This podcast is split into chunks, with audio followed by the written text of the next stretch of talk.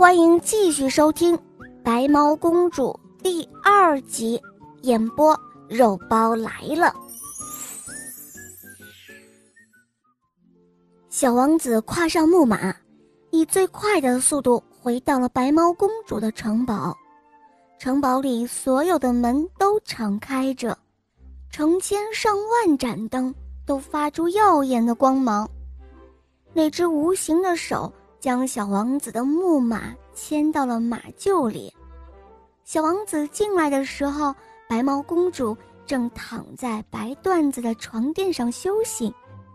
小王子将所有的经过都告诉了他，还说：“我的父亲现在想要一块能穿过针眼的织物，我觉得世界上根本就没有这样的东西。”哦，别担心，我的朋友。我的城堡中有一些精于纺织的猫，它们可以试一试。我相信一切都会好起来的。白毛公主安慰小王子说：“转眼间一年过去了，公主提醒小王子该回去了，小王子还是恋恋不舍。公主说：‘快回到你父王那儿去吧，别耽误了和父王约定的时间。’”这颗核桃里有你想要的织物，放心好了，你会成功的。就这样，小王子离开了城堡，很快就回到了父王的宫殿里。他的两个哥哥早就到了，他们急忙拿出自己的东西。他们那些美妙的织物可以穿过大针眼，而小针眼却怎么也穿不过去了。小王子拿出了白毛公主给他的核桃，他砸开来，里面是一颗榛子；砸开了榛子，里面是一颗樱桃核。大家看后面面相觑，不知道小王子又想要玩什么把戏。国王也在偷偷的笑。只见小王子又砸开了樱桃核，里面是一颗桃仁儿。人们开始窃窃私语了，谁在跟小王子开玩笑呢？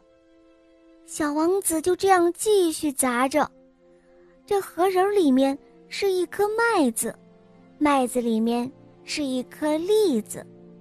这小王子也开始疑惑了，以为白猫公主欺骗了他。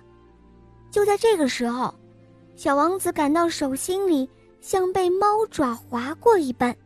他忙打开了那颗栗子，只见一卷轻如烟雾的东西展了开来，上面画着鸟兽、树木，还有太阳、星星、月亮，就连国王、王后还有大臣们都画在上面。大家看后都惊呆了。国王拿起了针，小王子将织物。毫不费力地穿过了针眼，这时候，国王在一片欢呼声中宣布说：“哦，孩子们，你们太令我高兴了！可我还有一个任务，你们谁能够在一年时间里娶到最美丽的新娘，我就将在婚礼那天为她加冕。”于是，小王子又回到了白毛公主那里。城堡的道路上早已铺满了香气四溢的玫瑰花，公主在华丽的地毯上等着他。小王子先是对公主的帮助表达了他的谢意，然后又像前两年那样，无忧无虑地和公主一起打猎、钓鱼，将找新娘的事情。忘得一干二净了，转眼，一年又快到了。这一天的晚上，公主对小王子说：“你愿意为我做一件事情吗？”“哦，当然，我非常愿意为你效劳。”小王子回答说：“请你将我的头和尾巴砍下来，扔到火里。”听到白毛公主这样说。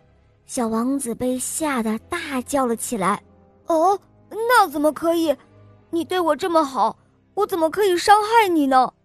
小王子说什么也不同意。流着眼泪劝公主改变主意，可是公主坚持要这样做。最后没办法，小王子只好颤抖着双手，抽出宝剑，砍下了公主的头，还有她的尾巴，并且扔到了火里。然而就在这个时候，奇妙的事情发生了，白猫公主身体开始长大。变成了世界上最漂亮动人的公主。这时候，门开了，一群爵士还有贵妇人进来了，每个人的肩上都披着猫皮，他们跪在公主面前，亲吻她的双手。所有的人都退下了，公主单独将小王子留下，对他说：“王子殿下。”我的母亲是最美丽的王后。我很小的时候，母亲就被仙女城堡里的果树迷住了。为了那些可爱的水果，她病倒了。然而，我若想救我的母亲，就要答应仙女的条件。仙女将我和我的随从变成了猫。仙女临走的时候告诉我，会有一位王子来救我的。王子殿下，那位王子就是你。哦，原来是这样。就这样，小王子和公主一起回到了他的国家。国王在宫廷里为他们举行了热闹的婚礼，并在婚礼上给小王子加冕。好啦，伙伴们，白猫公主的故事肉包就讲到这儿了。更多好听的童话。打开喜马拉雅，关注“肉包来了”，一起来收听小肉包童话《恶魔岛狮王复仇记》，和小肉包一起去冒险哦！好啦，我们明天再见，么么哒。